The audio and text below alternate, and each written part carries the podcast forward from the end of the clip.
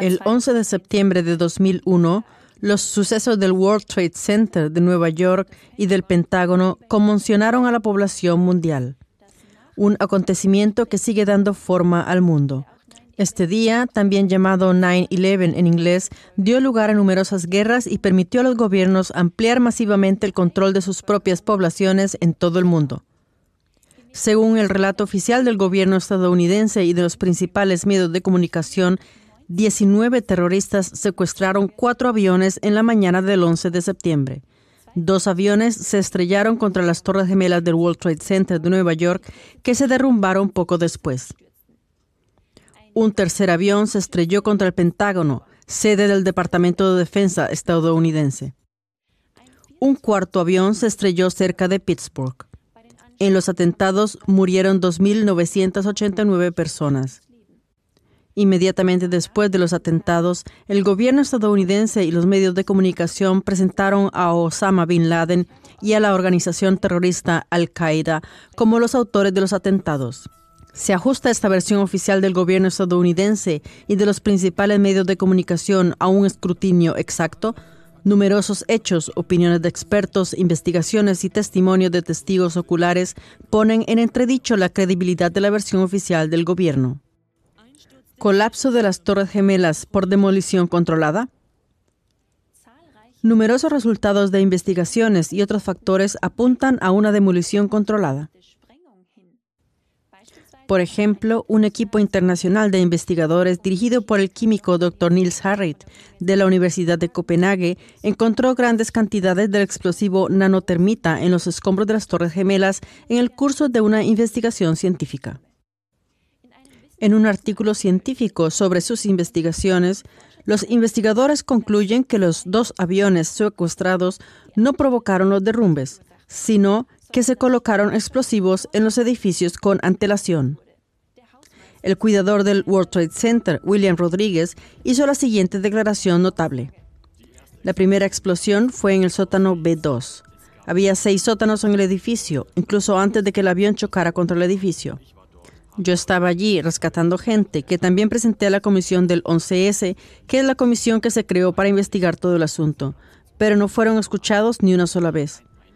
Fui conserje durante 20 años y tenía la única llave maestra del 11S.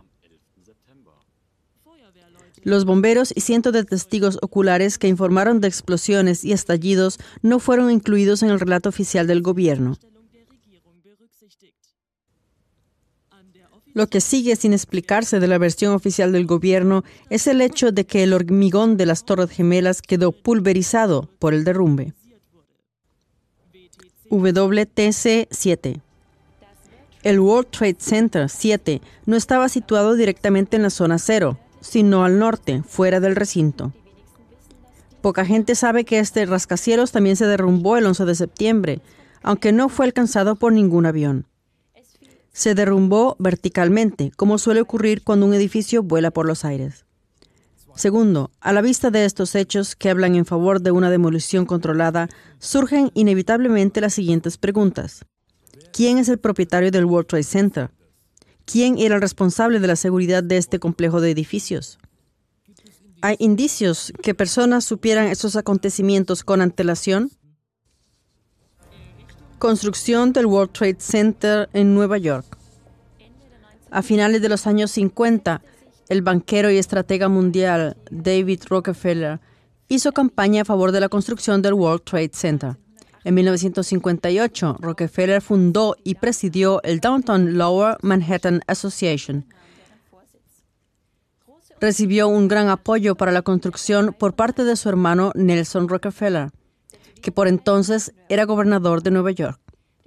Por este motivo, los tabloides neoyorquinos bautizaron las Torres Gemelas con los nombres de Nelson y David. David Rockefeller, fallecido en 2017, formó parte de la junta directiva del Consejo de Relaciones Exteriores desde 1949 y más tarde lo presidió. Hasta el día de hoy, el CFR, es decir, el Consejo de Relaciones Exteriores, mueve los hilos como una especie de gobierno en la sombra. Desde este centro de control estratégico se dirige a la administración estadounidense con el objetivo de hacer avanzar el gobierno mundial previsto por David Rockefeller y el CFR, también llamado Nuevo Orden Mundial. Una primera pista sobre los autores intelectuales del 11S la proporciona la extraordinaria declaración del galardonado cineasta estadounidense Aaron Russo en 2009, poco antes de su muerte. Tenía un amigo, Nick Rockefeller. Cuando me presentaba a gobernador en Nevada, se puso en contacto conmigo a través de un abogado y nos hicimos amigos.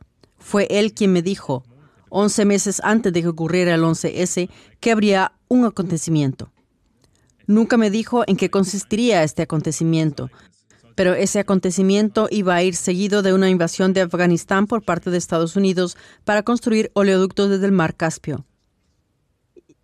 Invadiríamos Irak para tomar los campos petrolíferos y establecer bases militares en Oriente Próximo para que todo formara parte del nuevo orden mundial. Recuerdo que me dijo que veríamos soldados buscando gente en cuevas de Afganistán y Pakistán.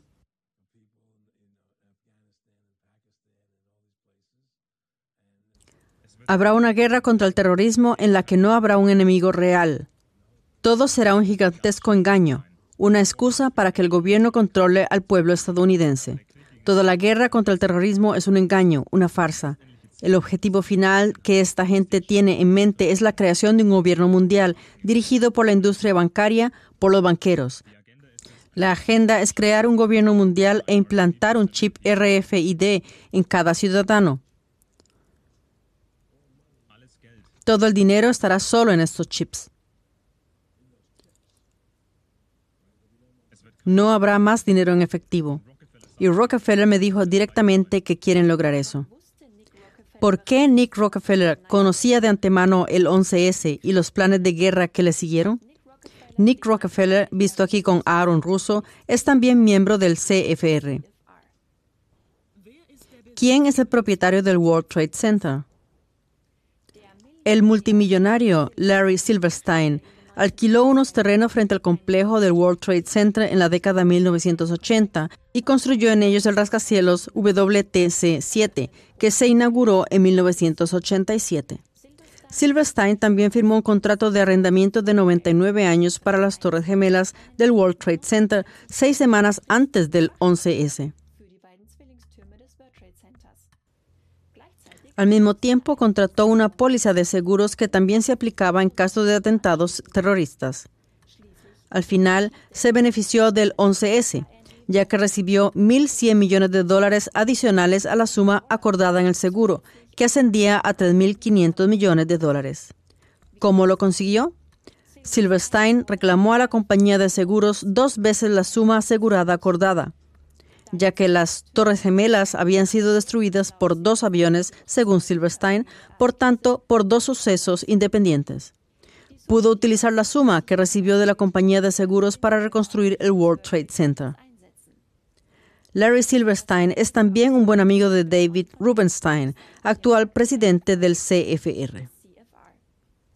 Tercero, la Comisión Oficial del 11S investigó las causas y el trasfondo del 11S entre 2002 y 2004. ¿Hasta qué punto es independiente y fiable esta comisión del 11S? ¿Existen vínculos entre la comisión del 11S y los círculos de personas mencionados?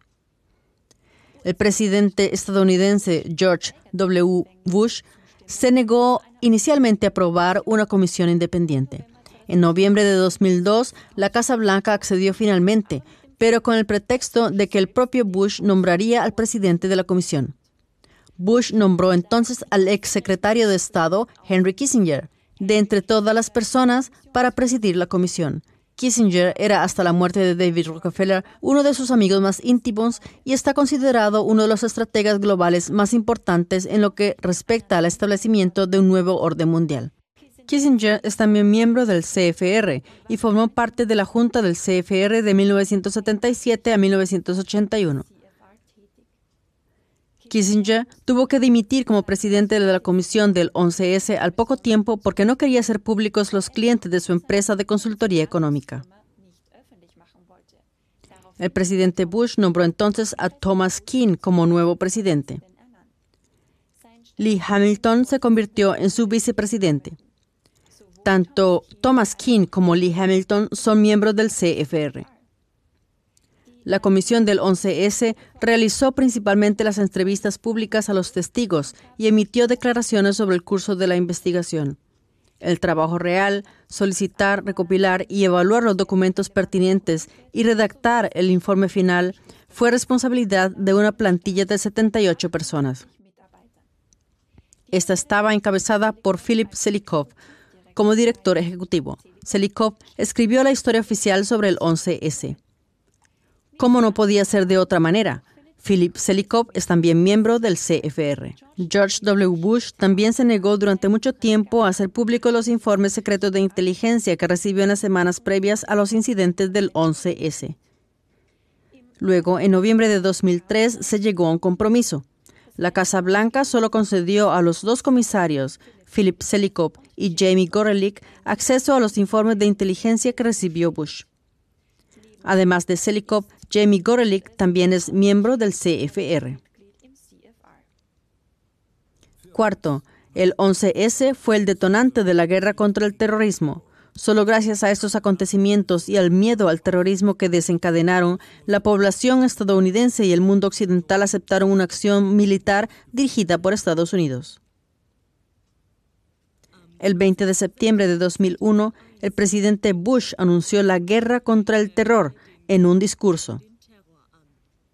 Nuestra guerra contra el terror comienza con Al-Qaeda, pero no terminará allí. Los estadounidenses deben prepararse no para una batalla, sino para una campaña prolongada como no hemos visto antes. Un estudio realizado en 2023 por el Instituto Watson de la Universidad Brown muestra claramente que las guerras estadounidenses han costado 4,5 millones de vidas desde el 11S. Quinto, el gabinete de George W. Bush dirigió esta guerra contra el terror tras el 11S con millones de muertos. Basándose en los hechos, uno puede ver no solo las conexiones entre el CFR y la comisión del 11S, sino también entre el CFR y la administración Bush. El cercano equipo de gobierno del presidente de Estados Unidos, George W. Bush, formó la administración de la guerra contra el terror. Estaba compuesto de la siguiente manera. Presidente George W. Bush. Vicepresidente Dick Cheney. Secretario de Estado Colin Powell. Secretario de Defensa Donald Rumsfeld. Subsecretario de Defensa y asesor político del presidente Bush Paul Wolfowitz y la asesora de Seguridad Nacional, Condoleezza Rice. De ellos, cuatro eran miembros del CFR en el momento en que ocupaban sus cargos: Dick Cheney, Colin Powell, Paul Wolfowitz y Condoleezza Rice. A través de revelaciones como las del masón italiano de alto grado Joele Magaldi, se sabe que casi todo el equipo gubernamental fue iniciado en la masonería al mismo tiempo. Los miembros de la logia masónica original Heather Pentalpha son George W. Bush, Dick Cheney, Donald Rumsfeld, Paul Wolfowitz y Condoleezza Rice. El posterior presidente estadounidense Barack Obama, que siguió impulsando la guerra contra el terrorismo, también es miembro de la logia primigenia MAT, junto con el actual presidente estadounidense Joe Biden y Bill y Hillary Clinton. Estas logias originales en las que se organiza la masonería de alto grado también persiguen en su trabajo el establecimiento de un gobierno mundial único. El líder terrorista Osama Bin Laden fue presentado como el principal cerebro de los atentados del 11 de septiembre de 2001. Joel Magaldi reveló que Osama Bin Laden es también masón de alto grado y miembro de la logia Hathor Pentalfa. junto con casi todos los políticos del gobierno de Estados Unidos en la época del 11S. Bin Laden fue iniciado originalmente en la logia masónica Three Eyes, fundada en 1968 por David Rockefeller, Henry Kissinger y Zbigniew Brzezinski. Además de Osama Bin Laden, George Bush padre, Dick Cheney, Condoleezza Rice y Nelson Rockefeller también forman o formaron parte de esta logia secreta. El actual presidente del CFR, David Rubenstein, y el presidente a largo plazo del CFR, Richard Haas, también forman parte de la logia original de los Three Eyes. Los hechos y conexiones revelados en este programa requieren una verificación urgente ante un tribunal independiente. En particular, los vínculos con el CFR, así como con la familia Rockefeller, y los crímenes de guerra desencadenados por el 11S con millones de muertos requieren una investigación y un castigo justo ante un tribunal independiente. El verdadero trasfondo del 11S saldrá a la luz pública, al igual que el plan para establecer un gobierno mundial. Solo así es posible que estos cerebros nos sigan subyugando a los pueblos desprevenidos y que la gente reconozca a tiempo sus planes engañosos en el futuro y les ponga fin. Por lo tanto, le rogamos que distribuyan este programa con su contenido explosivo al mayor número posible de personas de su entorno.